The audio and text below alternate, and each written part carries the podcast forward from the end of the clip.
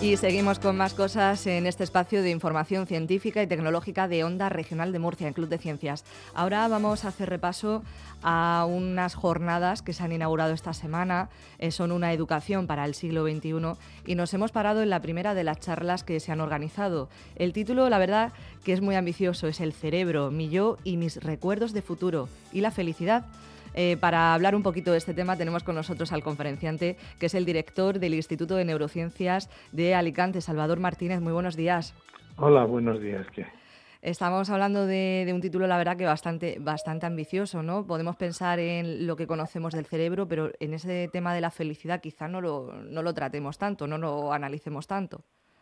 Bueno, la felicidad es un sentimiento, entonces sí que conocemos más o menos cuáles son las áreas cerebrales y la función que eh, ejecutan cuando tenemos otro tipo de sentimientos. La felicidad es un sentimiento como nosotros, un poco más complejo porque tiene componentes de varias áreas, pero sí que más o menos entendemos cómo funciona el cerebro que eh, subyace al a decir estamos felices o no estamos felices.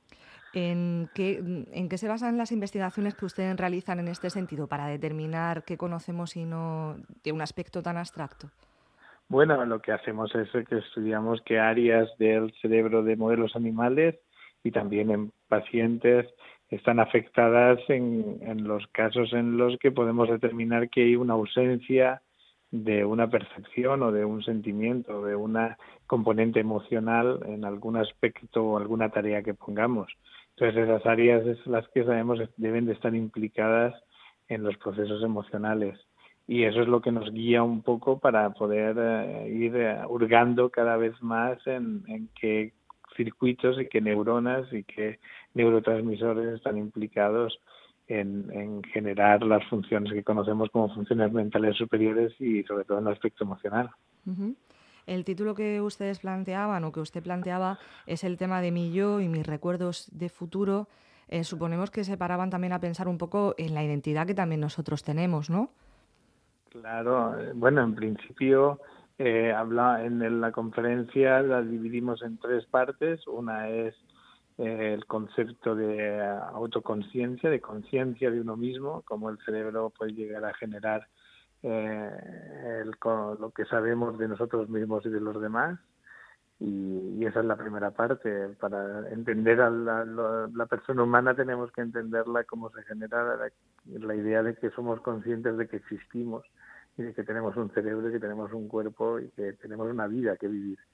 Y luego cómo eh, desarrollamos, negociamos el resto de las funciones a lo largo de nuestra vida para que nos permitan dirigir nuestra conducta en función de los planes que queremos tener. Por eso eh, el concepto del yo tiene un gran componente de ilusión, de, aspiración a hacer algo más de lo que somos. Hace unos años eh, se hablaban de ciertos... Eh, bueno, se nos decía, por ejemplo, que utilizábamos tan solo una parte del cerebro que otra no. Hoy con la investigación todas esas ideas se han ido desmitificando, ¿no? Claro, totalmente, eso es falso. Usamos todo el cerebro que tenemos, eso está claro. No, no tenemos que tener la confianza de decir, bueno, algún día despertaré y seré más sabio. No, no. Somos lo que eh, usamos lo que tenemos. Unos lo usan de forma más eficiente y tienen comportamientos que ah, nos hacen pensar que son más listos y otros lo usamos de forma menos eficiente y damos la idea de que somos más tontos. Pero es más en la eficiencia en el uso que que la cantidad de uso. Todos usamos el cerebro que tenemos, ni más ni menos. Lo que sí pueden dejar un poco claro es que ya tienen determinados ¿no? las funciones implicadas en un aspecto tan abstracto como la felicidad. Sí, eso sí, sí. Bueno, no, no todas, pero tenemos más o menos las trazas eh, de, de qué áreas del cerebro están implicadas en que nos sintamos más felices o menos felices, que al final quiere decir que nuestras predicciones de lo que nos va a pasar son positivas o negativas. ¿Y qué áreas son las que están implicadas? Pues lo que es, como he dicho antes, unas áreas que se conocen en general con el nombre de cerebro límbico, que es eh, una parte muy importante de la corteza cerebral, que es la que nos hace tener las funciones mentales superiores, y luego unos núcleos eh, en la parte basal, que son los que nos eh, ayudan a comprender los fenómenos de amenaza, de miedo, de incertidumbre, que se activan cuando detectan que lo que estamos prediciendo, pensando, eh, tiene algún componente de peligro y nos eh, previenen contra ello para mantener nuestro estado de bienestar. sí, diga. Bueno, no, y además eh, hay otra parte del cerebro muy importante que interviene a la hora de generar felicidad cuando hacemos cosas buenas y, nos permite eh, decir, bueno, pues esto lo tenemos que repetir que es bueno. Ese es una, el camino a la felicidad de repetir aquello que eh, nuestra conducta nos ha generado placer y que por lo tanto eh, suponemos que la evolución lo ha mantenido porque es bueno para la especie o es bueno para el individuo. usted dirige el Instituto de Neurociencias, que está aquí muy cerca, en Alicante. ¿Cuáles son los proyectos que tienen en marcha ahora mismo? Bueno, el instituto tiene muchos proyectos porque hay 33 grupos de investigadores trabajando en aspectos muy diferentes. Pero hay como cuatro líneas de investigación, una ah, que atiende a entender cómo el cerebro se construye durante la vida embrionaria, cómo se van generando las neuronas y cómo se van conectando ellas. Hay otra parte que atiende a cómo funcionan los circuitos que establecen las conexiones entre las neuronas y, y qué conductas dependen de la actividad de determinados circuitos y cómo estos circuitos pueden cambiar en lo que conocemos como neuroplasticidad.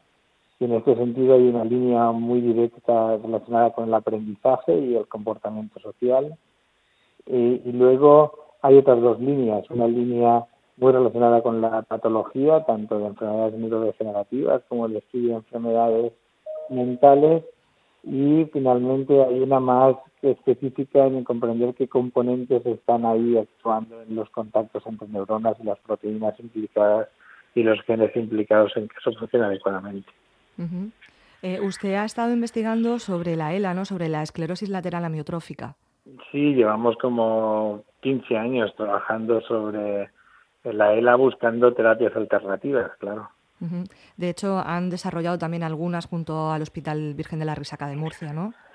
Sí, eh, con, el departamento y el servicio de hematología que dirige José María Moraleda, hemos desarrollado ensayos clínicos de terapia celular usando las células como medicamento en enfermos de ELA y, de hecho estamos desarrollando ahora un nuevo proyecto que lo llevaremos a cabo también con ellos. Sí, estamos muy activamente trabajando para evitar eh, que los enfermos con estas enfermedades tan terribles que no tienen cura, pues buscarles una solución que les sirva para mejorar su calidad de vida. ¿Y nos puede adelantar algo de ese nuevo proyecto? Bueno, es la continuación en la fase 2 de un ensayo que ya hicimos en fase 1 y que ha dado resultados esperanzadores.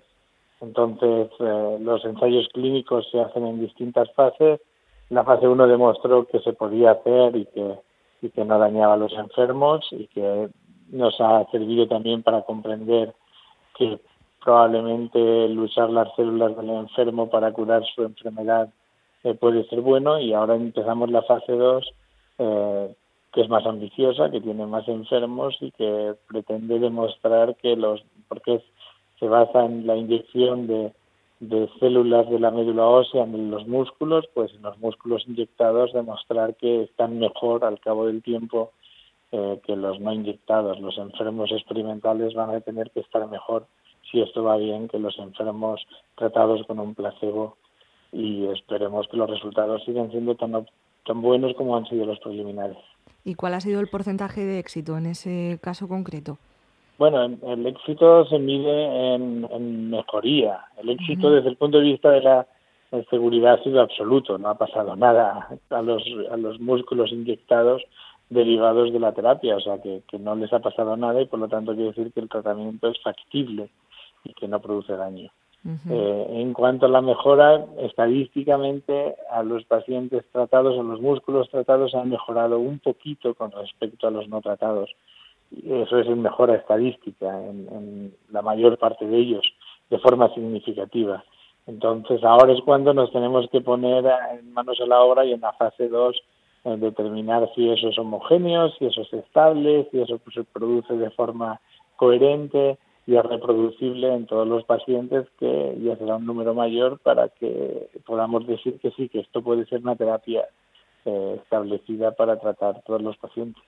¿Cuáles son las expectativas que ve usted en este campo de investigación para los pacientes? Bueno, para la terapia celular tiene su nicho de, posibilidades de generar efectos positivos en estos pacientes que no tienen otras alternativas. O sea, que yo, yo creo que la solución de las enfermedades la mayor parte de las veces vendrá o prevenir, prevenir que aparezcan o usar las moléculas y reponer que nos producen, que su ausencia produce la enfermedad o su, su alteración pero mientras tanto les tenemos que buscar alternativas. Y la terapia celular es una buena alternativa porque tiene efectos, diferentes efectos positivos todos ellos.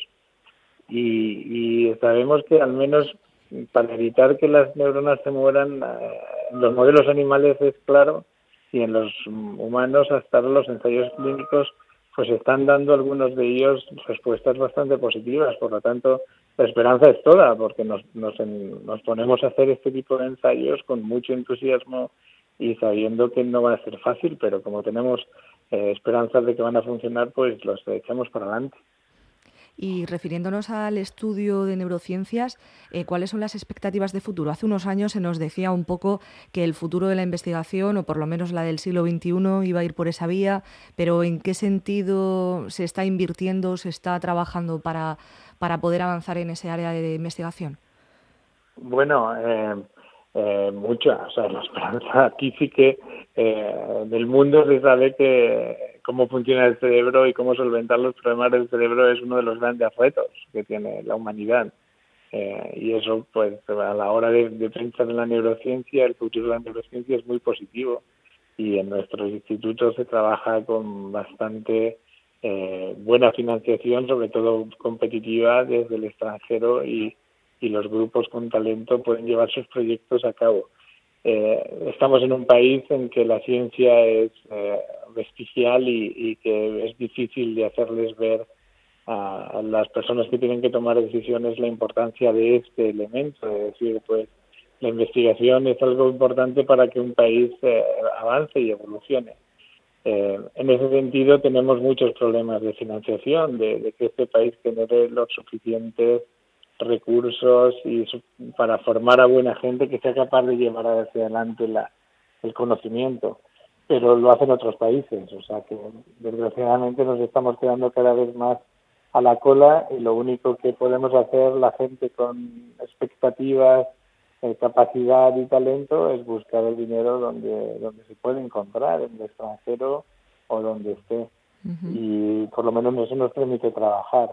Eh, de forma más o menos adecuada en determinadas instituciones, pero a nivel global en el país eh, está muy mal. La ciencia realmente eh, creo que está corriendo el peligro de ser pura nada algo pintoresco y eso es es muy malo para un país, claro.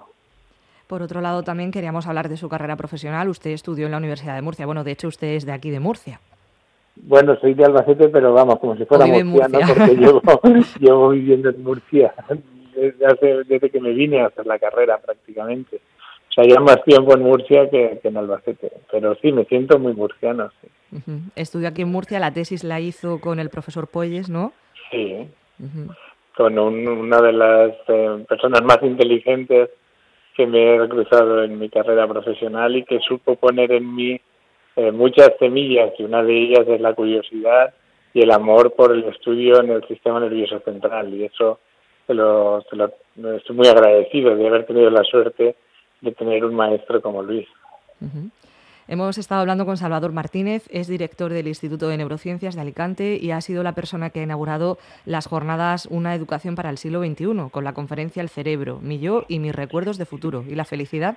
Muchísimas gracias por habernos atendido estos minutos. Pues muchísimas gracias a vosotros y, y nada, eh, que os vaya bien, que tengáis buen día. Igualmente, gracias. Hasta luego.